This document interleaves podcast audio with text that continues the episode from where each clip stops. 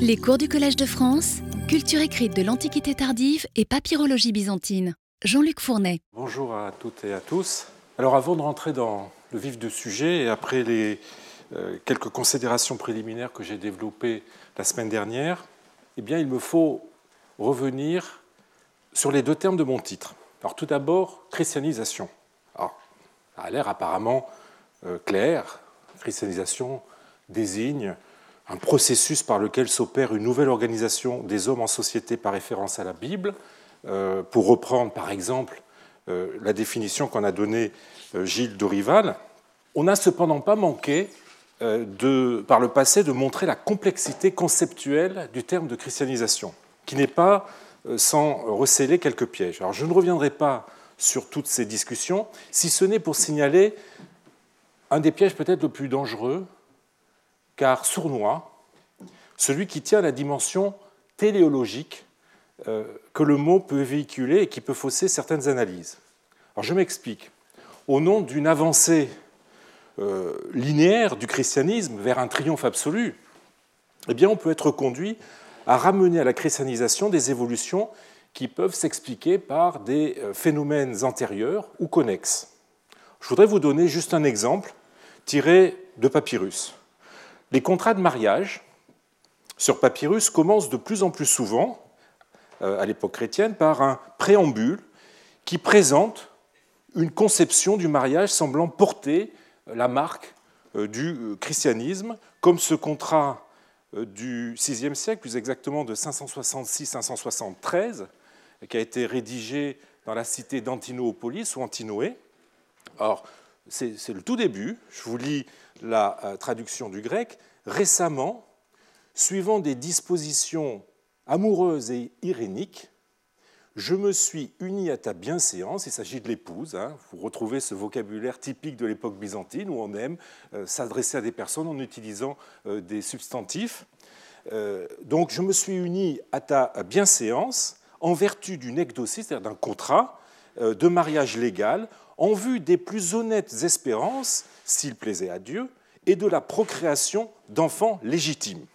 Alors s'il n'est pas absurde de voir dans cette légitimation du mariage par la procréation une influence du christianisme, mise en valeur d'ailleurs dans le texte par euh, l'expression euh, si plaisait à Dieu, hein, eito théo doxeien, expression bien chrétienne, euh, il ne faut pas non plus oublier qu'une telle conception doit beaucoup à l'éthique euh, stoïcienne, comme l'a rappelé, euh, par exemple, Gilles Dorival dans une étude sur hellénisme et christianisme, continuité et rupture, une étude dans laquelle il attire notre attention sur le fait qu'en réalité, je le cite, il y a eu de la part des chrétiens un phénomène de récupération de la morale d'une petite élite sociale et un phénomène d'extension de cette morale à une population certainement plus importante. Donc, vous voyez, si influence du christianisme il y eut, euh, c'est en l'occurrence moins dans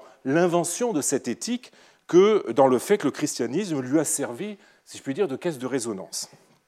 Alors, il nous faudra, euh, vous voyez, faire attention aux contresens, aux anachronismes, euh, aux fausses ruptures et aux phénomènes de récupération, notamment lorsque nous examinerons l'évolution du corpus littéraire de l'Antiquité tardive, en nous gardant de mettre systématiquement euh, sur le compte du christianisme des tendances qui sont à l'œuvre euh, à l'intérieur même de la culture préexistante au christianisme. Alors, je viens de parler de culture préexistante au christianisme. Cela m'amène à aborder euh, la seconde mise au point terminologique que je souhaiterais faire. La christianisation de la culture écrite implique en effet la mutation, à quelque degré que ce soit, euh, d'une culture préexistante qu'il n'est pas facile euh, de définir ni de caractériser, surtout de façon diachronique. Alors vous vous souvenez, j'ai employé euh, la semaine dernière l'expression de culture ou de littérature païenne à plusieurs reprises, mais avec précaution en vous disant qu'elle nécessitait qu'on revienne dessus. Effectivement, le christianisme euh, se démarque et s'oppose à ce qu'il est de convention d'appeler le paganisme. D'un point de vue culturel, et dans la partie orientale du monde méditerranéen, celle qui nous intéresse, le christianisme, ou christianismos en grec, apanage des chrétiens, en grec christianoi, mot qui apparaît dans les actes des apôtres en 1130, eh bien, s'oppose à l'hellénismos, littéralement hellénisme, dont les adeptes sont les hellénes, c'est-à-dire littéralement les Grecs ou les Hélènes. Ces mots que vous avez à l'écran en grec doivent nous arrêter euh, quelques instants. Hellénismos est une notion qui apparaît d'abord dans le domaine de la euh, linguistique, le domaine de la langue. Le mot désigne en grec le purisme dont on fait preuve dans le maniement de la langue grecque. Il dénote donc une utilisation correcte euh, du grec, aussi bien du point de vue lexical que du point de vue euh, stylistique. Selon une conception hellénocentrée, dirais-je, il est le propre de celui qui ne commet pas de solécisme. Vous savez que littéralement, un solécisme, c'est une erreur qui est commise par un habitant de la ville de Sol, euh, en Asie mineure, hein, euh, euh, ville qui était réputée, ses habitants étaient réputés pour un usage incorrect du grec. Donc, quelqu'un qui ne commet pas de solécisme ni de barbarisme, c'est-à-dire littéralement des fautes commises par ceux qui n'appartiennent pas au monde grec civilisé. Hein, je vous renvoie euh, pour ces notions euh, euh, à mes cours du mois de février 2016 où j'avais dressé un historique de la perception du multilinguisme par les Grecs et dans le monde gréco-romain.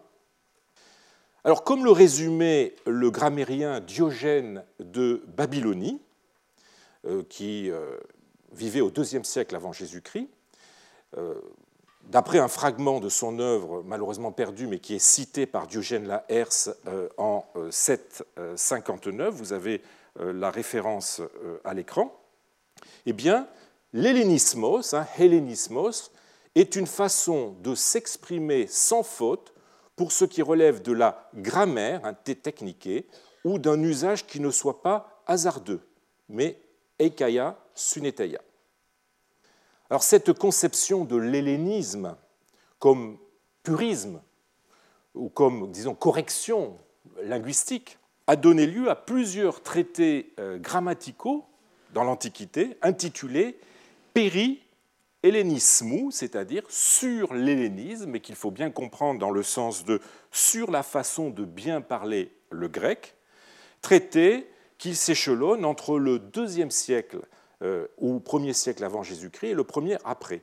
Ah, nous savons par exemple que Ptolémée d'Ascalon, au deuxième avant ou deuxième après, malheureusement on ne sait pas le dater précisément, a écrit un Pérélinismo, de même que Philoxène au premier avant, Tryphon au premier avant aussi, et Séleucos probablement au premier après.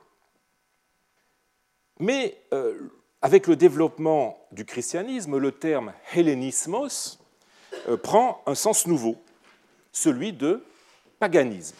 Par exemple, Justinien, euh, dans son code, code justinien, en 1.11.9.4, parle de l'impiété de l'hellénismos et tout hellénismou du Sébeia. Évidemment, euh, l'hellénismos ici n'a rien, n'a plus rien à voir avec le grec, il s'agit de paganisme. Deux siècles plus tôt, l'empereur Julien commence euh, sa lettre 84, qui est adressée à Arzas, qui est un grand prêtre, évidemment païen, euh, de Galatie, euh, une lettre écrite pendant son séjour à Antioche en 362-363. Il commence sa lettre de la façon suivante. Je vous donne le texte. Si l'hellénismos, et je ne traduis pas le mot grec hellénismos, si l'hellénismos ne fait pas encore des progrès les progrès que l'on devait attendre, nous en sommes la cause, nous qui le professons. L'intervention des dieux, par son éclat et sa grandeur, a dépassé tous les vœux, tous les espoirs. Personne, naguère, n'osait même souhaiter un changement si brusque, si complet et si important. Je vous rappelle que Julien, après que Constantin eut euh, christianisé l'Empire, Julien revient au paganisme. Personne naguère n'osait même souhaiter un changement si brusque, si complet, si important. Mais quoi? Pensons-nous que cela suffise? Ne voyons-nous pas euh, que ce qui a le plus contribué à développer l'athéisme, évidemment ici euh, Julien euh, stigmatise le christianisme, eh bien c'est l'humanité envers les étrangers, la prévoyance pour l'enterrement des morts et une gravité simulée dans la vie. Voilà de quoi nous devons nous occuper sans y mettre aucune feinte. Texte très intéressant. Et dans cette lettre, euh, que l'on pourrait qualifier avec Gibbon de lettre pastorale, eh Julien se félicite de sa politique de repaganisation euh, de l'Empire, donc après, je le disais, l'introduction du christianisme par Constantin, j'y reviendrai, euh, mais constatant que cette politique n'avance pas assez vite, eh il insiste sur la nécessité de ne pas laisser aux païens le monopole de la charité et d'une certaine morale de vie. Alors, ce qui nous intéresse ici, c'est l'emploi qu'il fait du terme euh, hellénismos, euh, et qui euh, s'oppose très clairement au christianisme, hein, que Julien traite d'athéisme, selon un retournement qui pourrait peut-être prêter à sourire aujourd'hui, mais qui doit se comprendre évidemment dans le cadre des convictions païennes de Julien. Alors le mot désigne donc bien ce que nous appelons paganisme. il dénote le comportement propre au hellénès, aux Hélènes, c'est-à-dire aux païens. En choisissant parmi tant d'autres euh, deux exemples, avec Justinien et euh, Julien, euh, deux exemples dus l'un au très chrétien, Justinien, et l'autre au très païen, Julien, eh bien, je voulais vous montrer seulement que le terme Hélène, usité dans cette acception, pouvait être dépourvu de toute connotation partisane et être employé aussi bien par des païens que par des chrétiens. Alors, comment le mot Hélène grec a-t-il pu glisser vers le sens de païen? Acception qui devient constante euh, à partir du IVe siècle. Eh bien, c'est précisément la notion de langue qui est au cœur du phénomène d'évolution sémantique.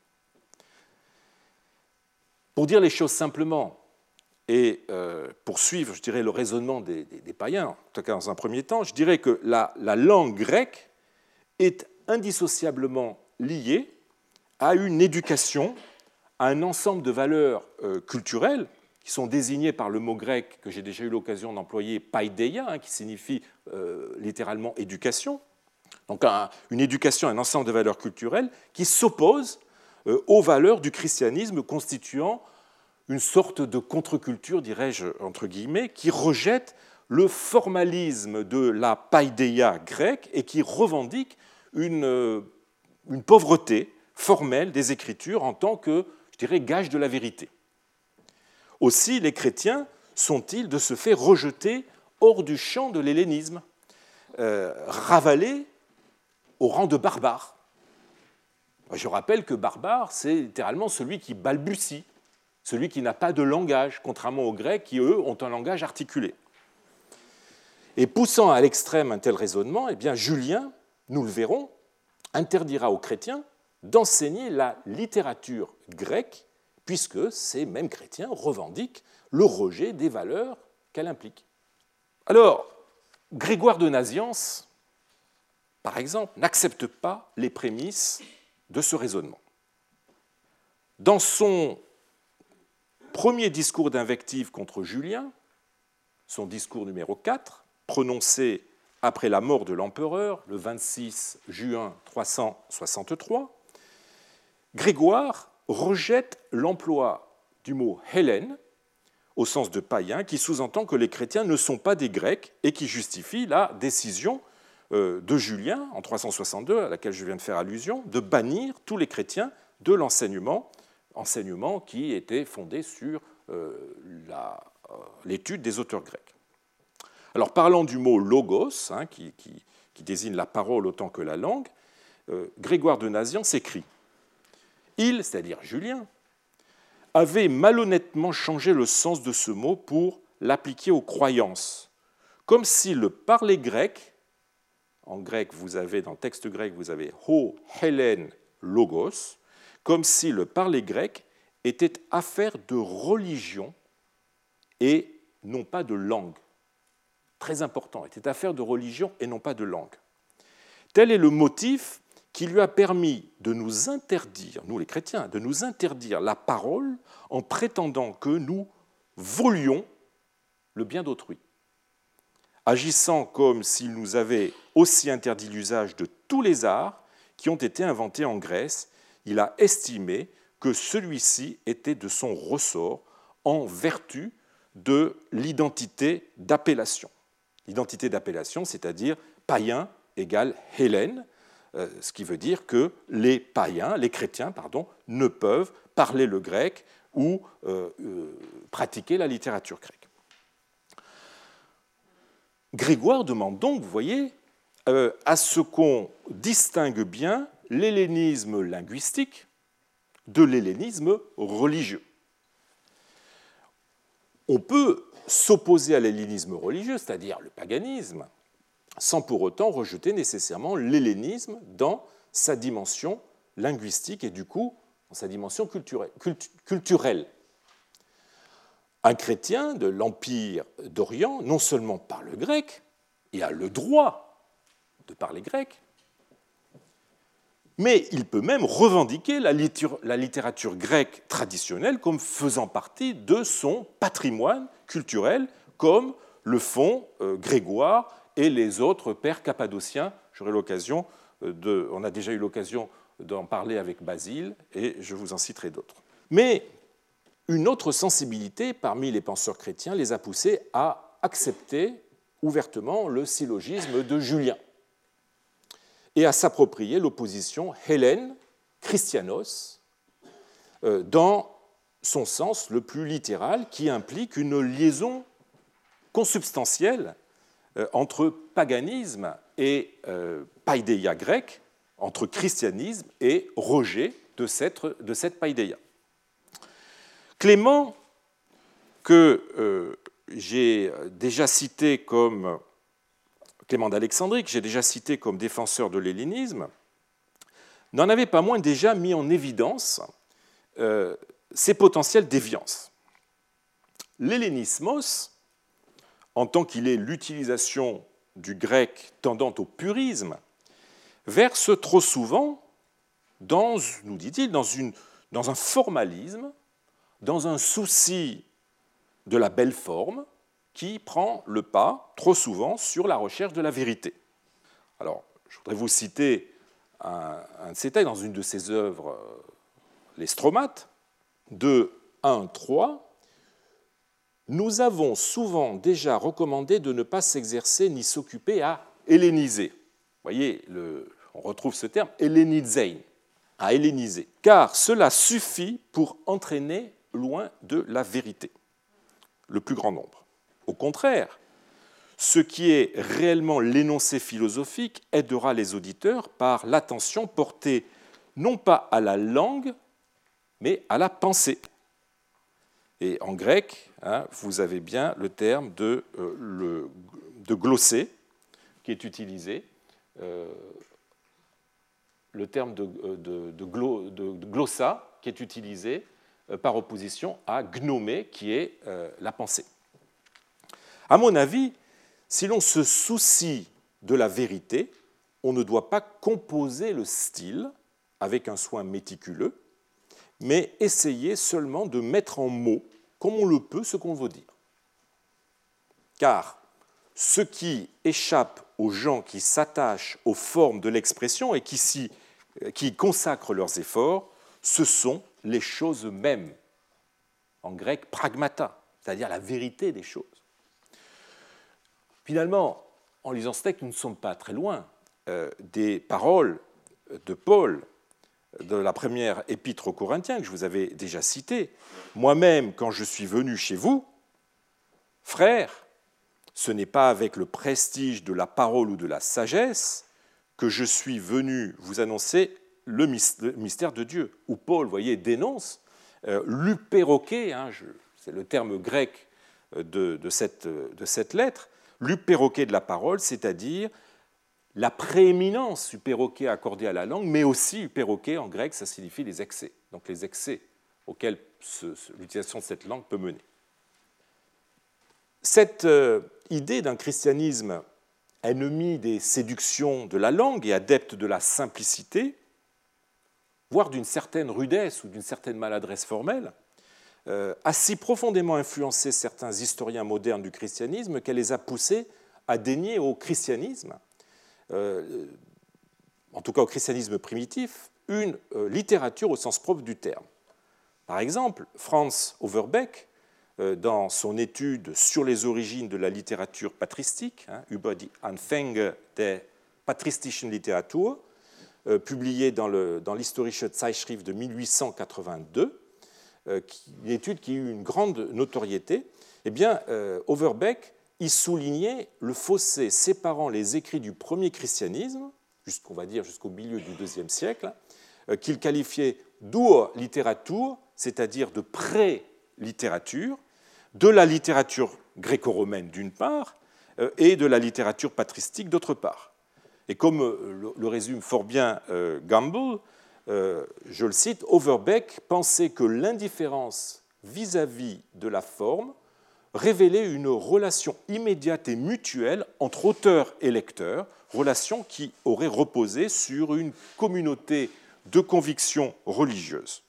Cette relation aurait permis à l'auteur de rester dans l'implicite et surtout de ne pas ou de ne se préoccuper que du contenu euh, de ce qu'il écrivait pour captiver l'attention du lecteur et obtenir son assentiment. C'est aussi euh, le cas d'Adolphe Deissmann, que j'ai déjà euh, eu l'occasion de citer, notamment son, œuvre pionnière euh, Licht von Osten, dont la première édition date de 1908 et qui connut un très grand retentissement. C'est en partant d'une comparaison entre les papyrus, notamment les papyrus documentaires, et le Nouveau Testament, que ce savant aboutissait à des conclusions qui étaient assez euh, similaires à celles d'Overbeck, euh, relevant les ressemblances formelles euh, et linguistiques entre les épîtres néo-testamentaires et les lettres privées sur papyrus, eh bien, lettres qui étaient écrites dans un grec sans prétention et même dans un grec souvent déficient, eh bien, il en inférait que, je le cite, le christianisme, dans sa première période littéraire, était profondément lié aux classes populaires et n'avait pas encore de lien réel avec la société huppée, minoritaire, qui possédait pouvoir et culture. Alors ces analyses, malgré les critiques évidemment qu'elles soulèvent, qu'elles ont soulevées et qu'elles soulèvent, euh, s'inscrivent euh, dans une conception ancienne de la littérature chrétienne, mais dans cette opposition entre christianismos et hellénismos, christianismos, euh, qui, donc culture qui finalement ne s'intéresse pas à la forme, et hellénismos, culture qui fait passer la forme euh, presque avant le fond. Alors, pour euh, revenir au problème qui nous préoccupe, comment qualifier cette culture en réaction de laquelle ou face à laquelle se développe la culture chrétienne? Que cache l'hellénismos ou la paideia helléniquée dans le domaine de la culture littéraire. Peut-on pleinement parler, comme le font de nombreux auteurs modernes, de littérature païenne au nom du syllogisme paganisme égale hellénismos égale culture grecque en général? Alors, certains auteurs anciens l'ont pensé et l'ont écrit les œuvres de la littérature grecque pré-chrétienne sont marquées par la religion. Homère, pour ne prendre qu'un exemple, probablement le plus grand, Homère, le plus euh, illustre des auteurs grecs, des auteurs antiques, connu et cité par tous ceux qui suivront après, eh bien, Homère ne cesse de faire intervenir les dieux dans son récit. Vous le savez si vous avez lu l'Iliade et l'Odyssée. De ce fait, ces œuvres de la littérature grecque peuvent prêter le flanc à une critique de nature religieuse, raison pour laquelle, par exemple, les constitutions apostoliques Alors, les constitutions apostoliques passent pour avoir été écrites par les apôtres eux-mêmes et transmises par Clément de Rome au IIe siècle, quoiqu'elles soient, on le sait, plus tardives. Eh bien, les constitutions apostoliques déconseillent ces livres de littérature grecque fortement aux chrétiens, et ce dans leur totalité. Vous avez le texte à l'écran. Tiens-toi éloigné de tous les livres païens. Et là, l'auteur utilise en grec un terme qui n'est pas hellénikos ou hellénismos, mais qui est un synonyme ethnikos, qui veut dire aussi païen. Car qu'as-tu bien à faire de ces discours, de ces lois ou de ces faux prophètes étrangers Étrangers, évidemment, à la doctrine chrétienne, qui renverse la foi des simples. Et les constitutions ajoutent, en effet, quel défaut trouves-tu dans la loi de Dieu pour que tu aies recours à ces fables païennes? Car si tu as envie de lire de l'histoire, tu as le livre des rois. Si tu as envie de lire des livres de sagesse ou de poésie, tu as ceux des prophètes, Job et les proverbes dans lesquels tu trouveras plus de sagacité que chez tous les poètes et sophistes, évidemment païens. Car ce sont les paroles du Seigneur, le seul Dieu sage. Si tu désires lire des chants, tu as les psaumes, des textes sur l'origine du monde, tu as la Genèse, des lois et des préceptes, ah, tu as la loi glorieuse du Seigneur Dieu, c'est-à-dire le décalogue.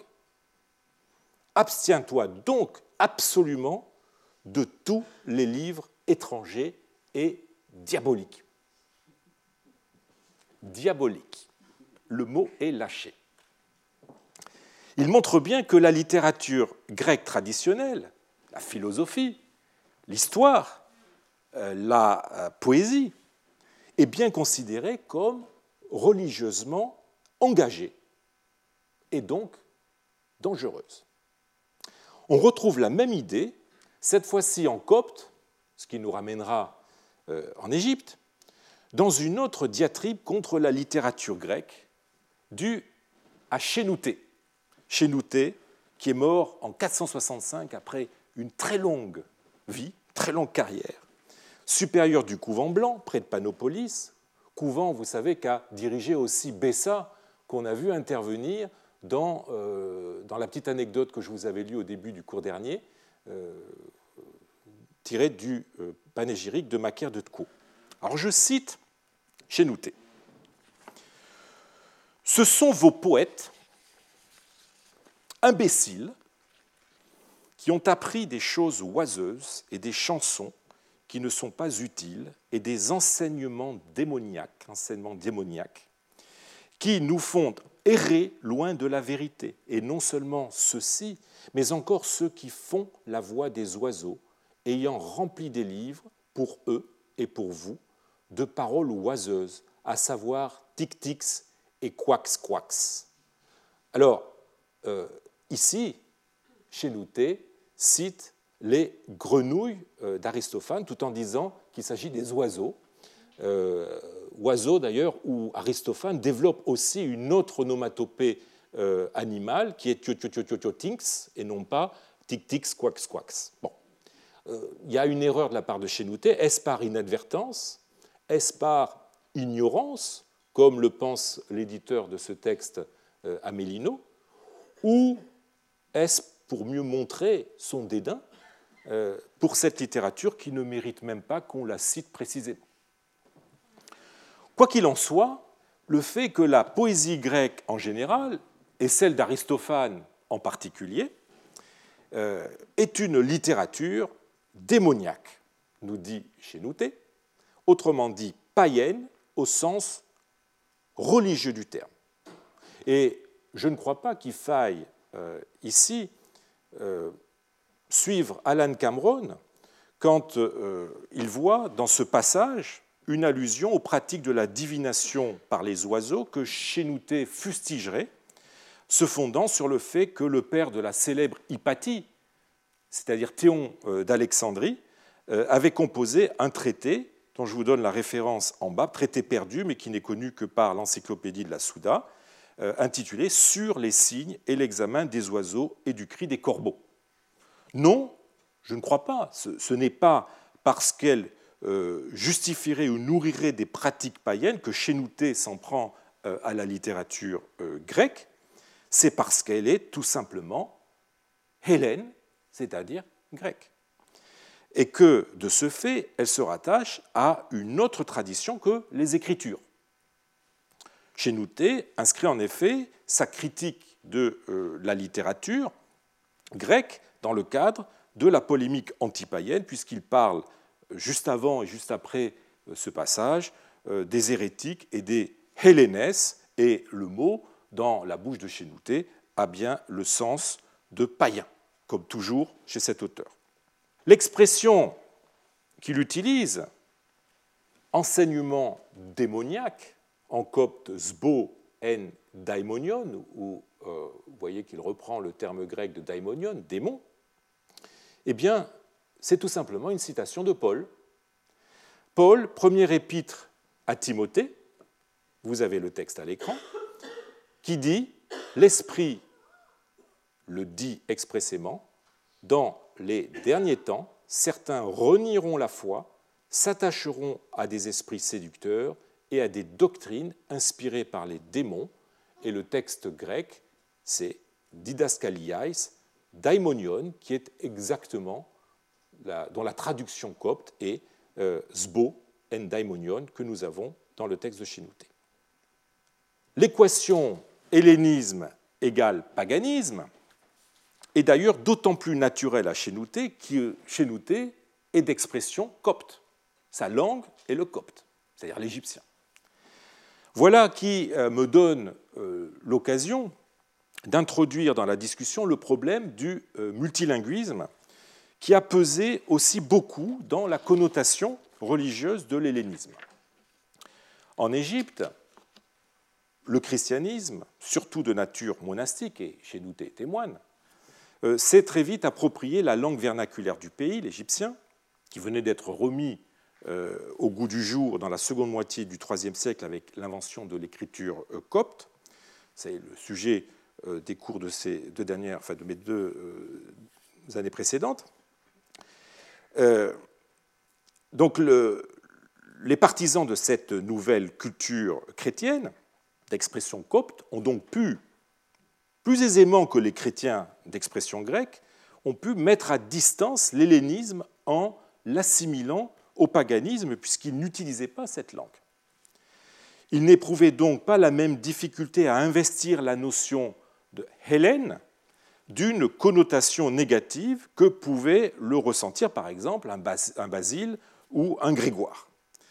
Cette mise à distance que permet l'usage d'une autre langue, qui rompt avec la tradition pour se mettre du côté de la nouvelle religion, n'est d'ailleurs pas propre à l'Égypte. Elle participe d'une dynamique générale dans l'Orient, mais aussi euh, dans l'Occident de l'Antiquité tardive, dynamique de création de nouvelles écritures euh, et du développement de langues qui se spécialisent dans le domaine chrétien, soit pour traduire la Bible, soit pour la liturgie et qui tendent à rompre euh, avec les traditions païennes. J'ai déjà eu l'occasion de vous entretenir euh, de ce phénomène dans mes cours sur le multilinguisme il y a deux ou trois ans. Il y a trois ans. Ces nouveaux chrétiens qui ne s'exprimaient pas en grec, ayant coupé le lien avec le grec, n'avaient donc aucun scrupule à identifier l'hellénisme au paganisme et à rejeter la littérature qui en procédait, comme le fait chez Douté dans ce texte. Alors, quelques décennies plus tôt, Jérôme y était allé lui aussi de son réquisitoire contre la littérature, cette fois-ci littérature euh, latine, dans sa lettre 22 adressée vers 384 à Julia Eustochium, la fille de sainte Paul et du sénateur romain Toxotus fille qui, euh, après la mort de, son père, commença à mener une vie retirée du monde en compagnie de euh, sa mère, Sainte Paul. Alors, dans cette longue lettre, où Jérôme exhorte Julia à la euh, virginité, à une vie ascétique, malgré les objections euh, des païens et des chrétiens modérés, dans cette longue lettre se trouve une page célèbre dans laquelle il raconte comment il s'est sevré, je dirais, sevré de la littérature païenne, entre guillemets, la littérature classique. Une très belle page qui mérite d'être lue. Donc il s'adresse à Julien. Ne te complais pas à être réputé très diserte ou à savoir tourner agréablement les vers d'amusants madrigaux. vous voyez toujours le problème de la, forme qui prend le pas sur le fond. Que fait Horace avec le psautier Et Virgile avec l'évangile Et Cicéron avec l'apôtre? Vous voyez que finalement, on n'est pas très loin de, euh, qu'y a-t-il de commun entre Athènes et Jérusalem, entre l'académie et l'Église euh, de Tertullien que je vous avais cité la semaine dernière. Julien continue. Euh, Jérôme continue. N'est-il pas scandalisé, le frère, s'il te voit prendre un repas dans un temple d'idole? Sans doute, tout est pur au pur. Il cite évidemment l'épitratite. Il ne faut rien repousser de ce que l'on peut recevoir en rendant grâce, c'est toujours Tite. Cependant, nous ne devons pas boire en même temps la coupe du Christ et la coupe des démons. Nous retrouvons le mot utilisé par Chénouté. Je vais te raconter ma malheureuse histoire. Il y a bien longtemps, maison, père et mère, sœurs, parenté, et ce qui est plus difficile, habitude de la bonne chair, eh bien pour le royaume des cieux, je m'étais sevré de tout cela. J'allais à Jérusalem militer pour le Christ, mais de la bibliothèque qu'à Rome je m'étais composé avec beaucoup de soin et de peine, je n'avais pu me passer. Malheureux que j'étais, avant de lire Cicéron, je me livrais aux jeûne. Je veillais souvent des nuits entières. Je versais des larmes le souvenir de mes péchés d'autrefois arrachait du fond de mes entrailles. Après quoi, eh bien, je prenais en main mon plot. il cite un orateur d'un côté et euh, un, poète de l'autre, poète comique.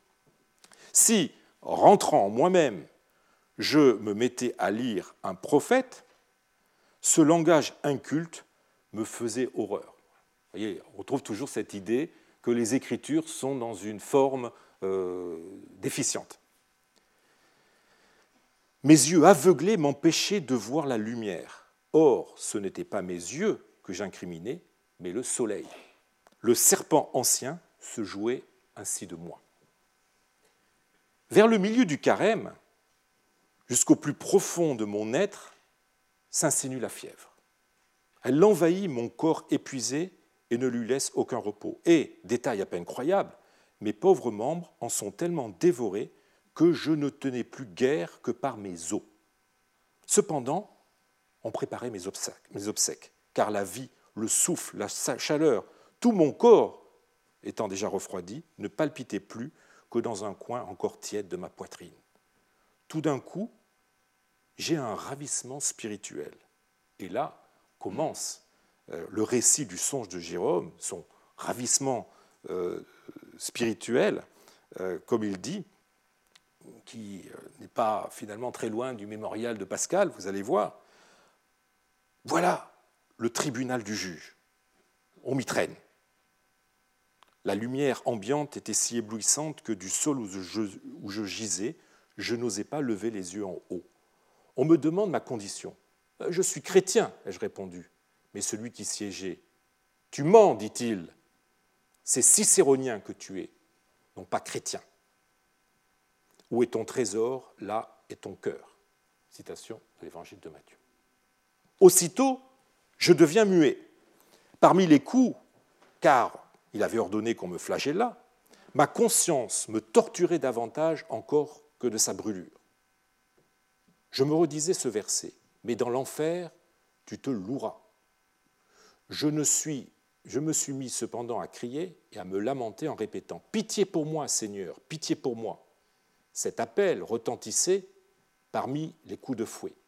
Enfin, prosternés aux genoux du président, les assistants suppliaient de faire grâce à ma jeunesse, de permettre à mes erreurs de faire pénitence.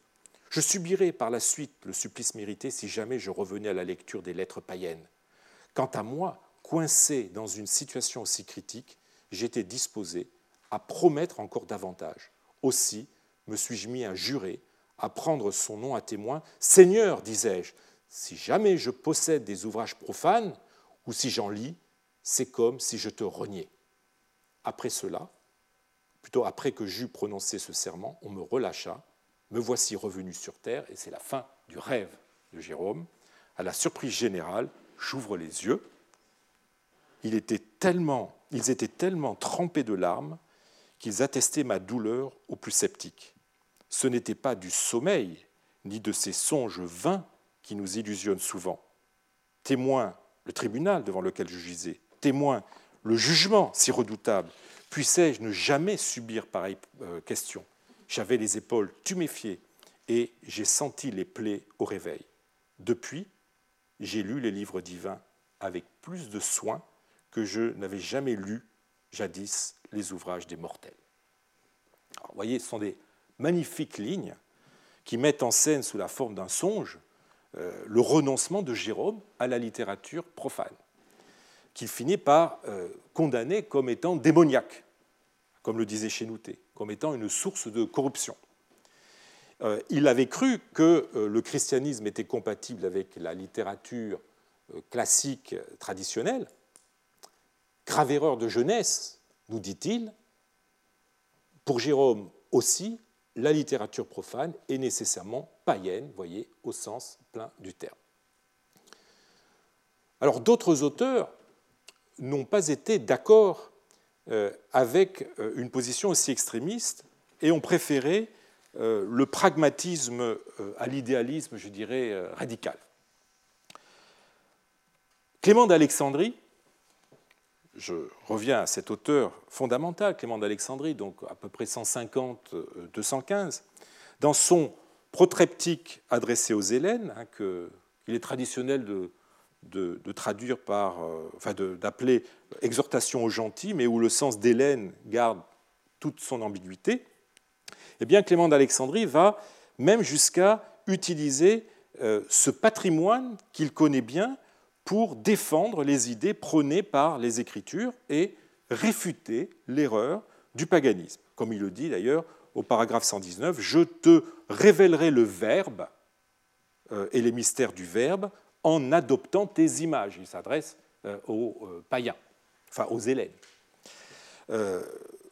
C'est-à-dire donc en citant les auteurs de la littérature que tu lis, toi, Hélène, la littérature païenne. Alors écoutons-le au chapitre 7, paragraphe 75-76. Euh, Puissiez-vous être, pour votre salut, rempli de confusion par les ridicules qui condamnent vos dieux, ces dieux que les poètes sont contraints par la vérité de railler dans leur comédie. Ainsi, Ménandre, le comique, dans sa pièce Le Cocher, fille d'un dieu qui court les rues dans la compagnie d'une vieille femme, fille de cet homme qui se glisse dans les maisons figurées sur sa planchette. L'allusion, dit-il, euh, porte ici sur les prêtres mendiants de Cybèle. Le même poète euh, comique, euh, dans sa pièce La prêtresse, s'indigne de cette coutume et s'efforce de confondre l'orgueil impie de cette erreur par cette sage déclaration Si l'homme peut, avec le bruit de ses cymbales et de ses tambours, conduire le Dieu partout où bon lui semble, Quiconque est armé de ce pouvoir est supérieur à Dieu lui-même. Mais ce sont là des instruments d'audace et de violence inventés par les hommes. Ménandre n'est pas le seul qui tienne ce langage. Homère, Euripide, beaucoup d'autres poètes confondent vos dieux et ne craignent pas de les insulter autant qu'ils le peuvent. Ils appellent par exemple Athéna mouchachien. Effectivement, c'est une épithète d'Homère. Euh, il appelle Athéna euh, cuna muia, c'est-à-dire mouchachien, effectivement, Héphaïstos, estropié des deux jambes, hein, amphiguès, etc. etc. Euh, Clément, non seulement se paie le luxe, si je puis dire, de faire de l'apologétique et de la polémique euh, antipaïenne en utilisant les mêmes armes, c'est-à-dire les mêmes références culturelles que les païens, euh, mais ce faisant, il démontre aussi que cette culture n'est pas nécessairement opposée au christianisme, puisqu'entre autres, elle fait preuve d'un regard distancié sur les divinités du paganisme et sur ce qu'il juge être des déviances religieuses.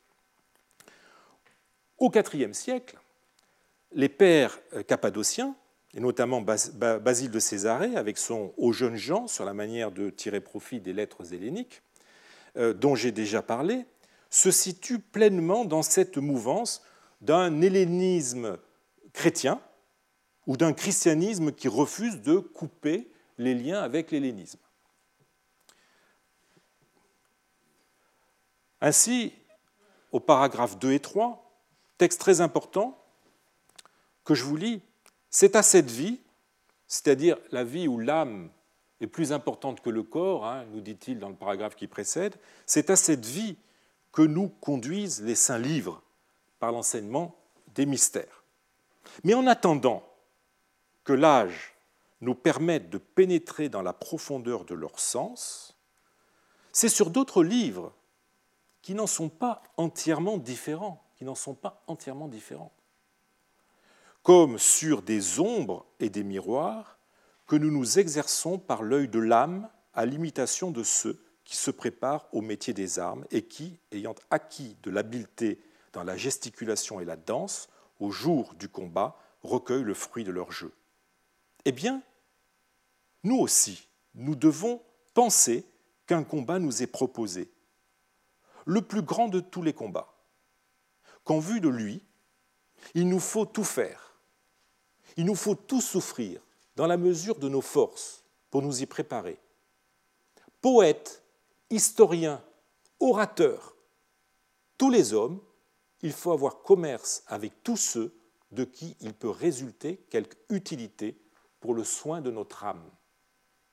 De même, donc, que les teinturiers commencent par faire subir certaines préparations à l'objet quelconque destiné à recevoir la teinture, et ensuite y appliquent la couleur, soit de pourpre, soit une autre, de la même façon, nous aussi, si nous voulons que demeure indélébile notre idée du bien, nous demanderons donc à ces sciences du dehors, nous reviendrons sur cette expression, une initiation préalable. Et alors, nous entendrons les saints, enseignements des mystères, et pour nous être habitués à voir le soleil dans l'eau, nous fixerons sur la vraie lumière notre regard. Nous retrouvons plus ou moins une métaphore qu'on avait rencontrée chez Jérôme.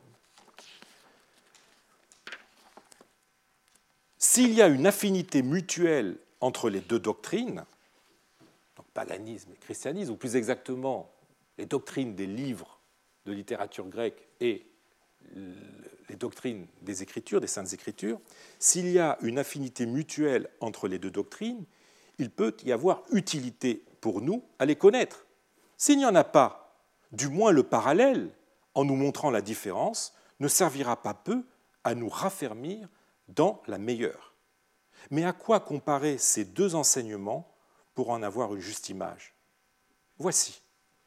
Comme un arbre a pour vertu propre de se couvrir de fruits dans la saison, mais tire aussi quelques parures des feuilles qui s'agitent autour de ses branches, ainsi, pour l'âme, ce qui est le fruit essentiel, c'est la vérité.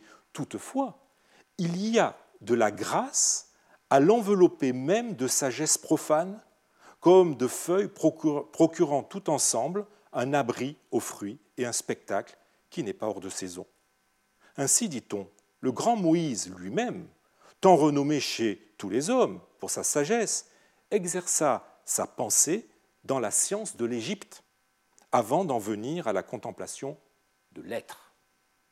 Pareillement à lui, et dans les siècles postérieurs, le sage Daniel à Babylone, à ce que l'on raconte, s'instruisit dans la science chaldéenne avant d'aborder l'étude des choses divines.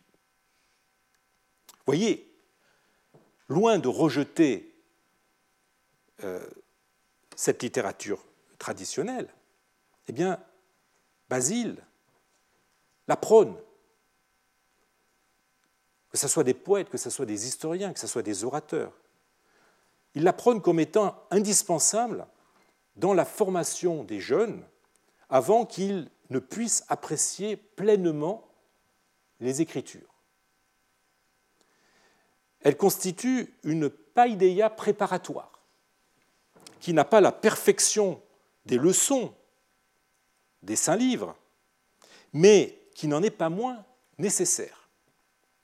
Tout en mettant à distance cet enseignement, ces livres, en les qualifiant d'enseignement extérieur, hein, exo, ou bien l'expression ten turaten sophian, qui veut dire la sagesse qui se trouve à l'extérieur, derrière la porte, ou bien un petit peu plus loin, mathemata ta exoten, c'est-à-dire euh, les euh, doctrines extérieures, eh bien, euh, tout en la mettant à distance par l'usage de ces mots, eh il ne la considère pas comme étant entièrement différente. Hein, vous vous souvenez, hein, il le dit, elle n'est pas entièrement différente des Écritures.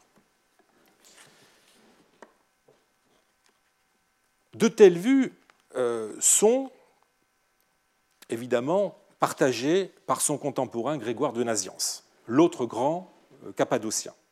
Et ce n'est pas une coïncidence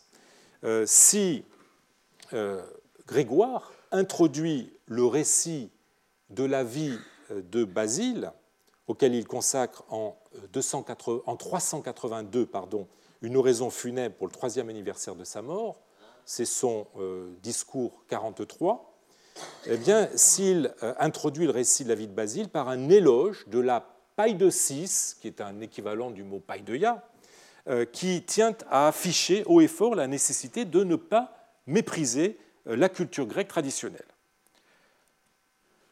Je crois, dit-il, que toute personne de bon sens conviendra que la paille de 6 est le premier des biens dont nous jouissons, non seulement celle plus noble, qui est la nôtre, c'est-à-dire la, paille de six chrétienne, la, culture chrétienne, euh, et qui, faisant peu de cas de ce qui, dans les discours, est ornement et recherche des faits, on retrouve ce thème, ne poursuit que le salut et la beauté de la pensée, mais aussi celle qui est extérieure, ten exoten, il reprend exactement le terme de Basile, euh, que la majeure partie des chrétiens rejette, la considérant à tort, nous dit-il, à tort, kakos, la considérant à tort comme étant nocive, dangereuse et cause d'un éloignement de Dieu. Epiboulon, kai svaleran, kai teu poro balusan.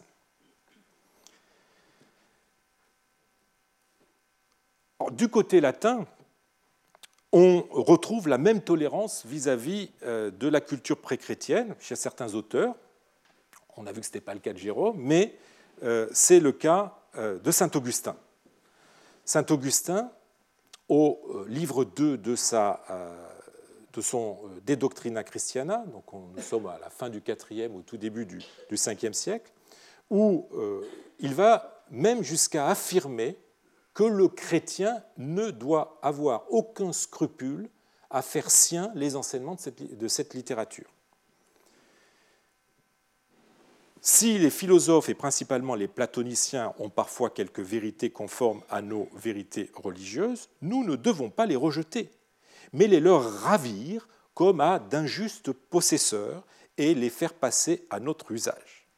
Le peuple d'Israël rencontra chez les Égyptiens non seulement des idoles et des fardeaux accablants qu'ils devaient fuir et détester, mais encore des vases d'or et d'argent, des vêtements précieux, qu'il leur enleva secrètement en sortant d'Égypte pour les employer à de plus saints usages. Il ne le fit pas de sa propre autorité, mais par un commandement express de la part de Dieu.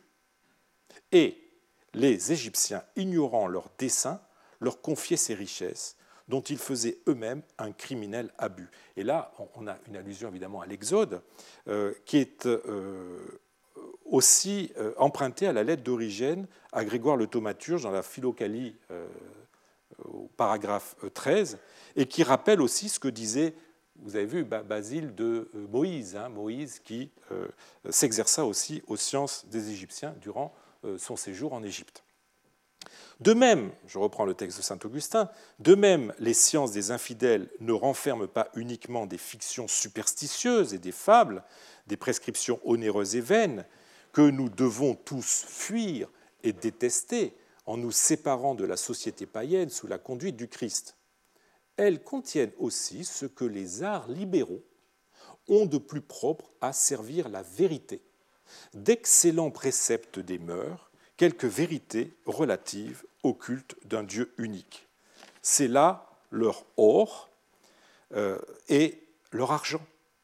Ils ne les ont pas créés, mais tirés des trésors de la divine providence répandus partout comme les métaux au sein de la terre. Et ils en, ont, ils en font un usage indigne en les sacrifiant aux démons. En brisant tous les liens qui l'attachaient à leur société perverse, le chrétien doit enlever ses richesses pour les faire servir à la juste cause de la diffusion de l'Évangile. Il doit ainsi leur ravir autant que possible leurs vêtements de prix, c'est-à-dire ces institutions humaines qui répondent aux nécessités de la vie sociale à laquelle nous sommes astreints ici-bas pour les convertir en des usages chrétiens. Donc, vous voyez, s'il y a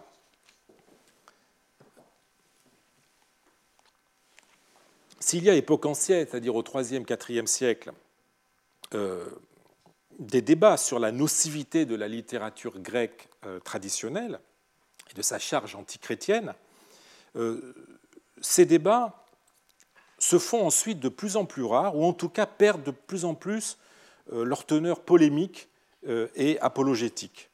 La conception selon laquelle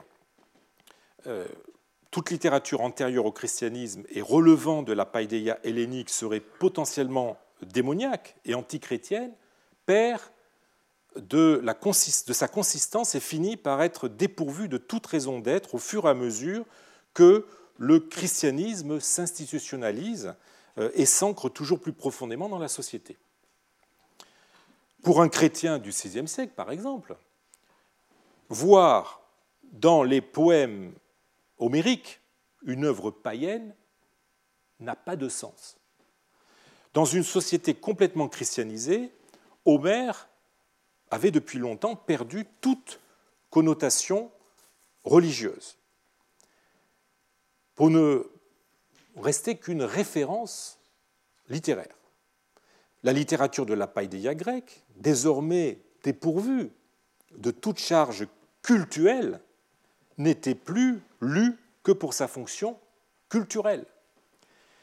Cela euh, est d'ailleurs très bien dit dans une homélie, et je voudrais terminer avec ce texte magnifique, dans une homélie que le prêtre syrien Jacques de Saroug, qui est un prolifique auteur euh, en syriaque d'homélie euh, versifiée, la traduction lui en, attribue plus de 700.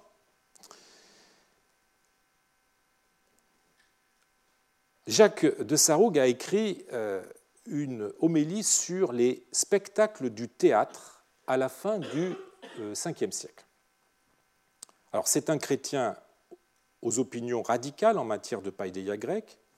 Il fustige euh, les pantomimes dans ce texte, où sont mises en scène des divinités grecques païennes telles Arès, Aphrodite, Artémis, Danaé, Léda, etc. Par euh, leurs moyens, dit-il, Satan désire ainsi établir le paganisme. Mais Jacques, et c'est ce qui fait tout l'intérêt de ce texte, Jacques rapporte les réactions des spectateurs, il leur donne la parole, réactions de ces spectateurs qui montrent bien dans quel état d'esprit le public percevait ces productions qui étaient dérivés de la culture grecque traditionnelle. Alors, je vous donne une traduction de ce texte syriaque. Donc ce sont les spectateurs qui parlent. Mais c'est un jeu, ce n'est pas du paganisme. Qu'est-ce que cela te fait si je ris? Les danses du théâtre me divertissent, et tout en confessant Dieu, je prends également plaisir à la pièce. Je suis baptisé comme toi, et je confesse un seul Seigneur, et je sais que ce qui est mimé dans le spectacle est faux. Je n'y vais pas pour croire, mais pour rire. Qu'est-ce que j'y perds, puisque je ris? Et n'y crois pas Et il enfonce le clou en répétant, euh, en ce qui concerne les histoires mimées, concernant les légendes des idoles, je sais qu'elles sont fausses, je les vois en riant. Que vais-je y perdre? Je suis d'avis que je n'y perdrai rien. Pourquoi donc blâmes-tu celui qui est sans reproche? Et même si Jacques ne peut s'empêcher d'ajouter, je le cite, qui peut se vautrer dans la boue sans se salir, eh la réaction des spectateurs est typique de cette distanciation avec laquelle euh, les chrétiens abordaient désormais la littérature ressortissant à la païdéia grecque. Cette distanciation est cependant rarement euh, exprimée avec autant de naturel et de euh, simplicité que dans ce texte de Jacques de Sarrougue, ce qui lui confère, me semble-t-il, un relief tout particulier. Et donc, j'arrête ici le cours, nous continuerons la semaine prochaine et nous essaierons de tirer des conclusions sur cette série de textes des anciens que je vous ai lus, sur ce qu'il faut entendre par littérature classique ou littérature païenne. Retrouvez tous les contenus du Collège de France sur www.colège-2-france.fr.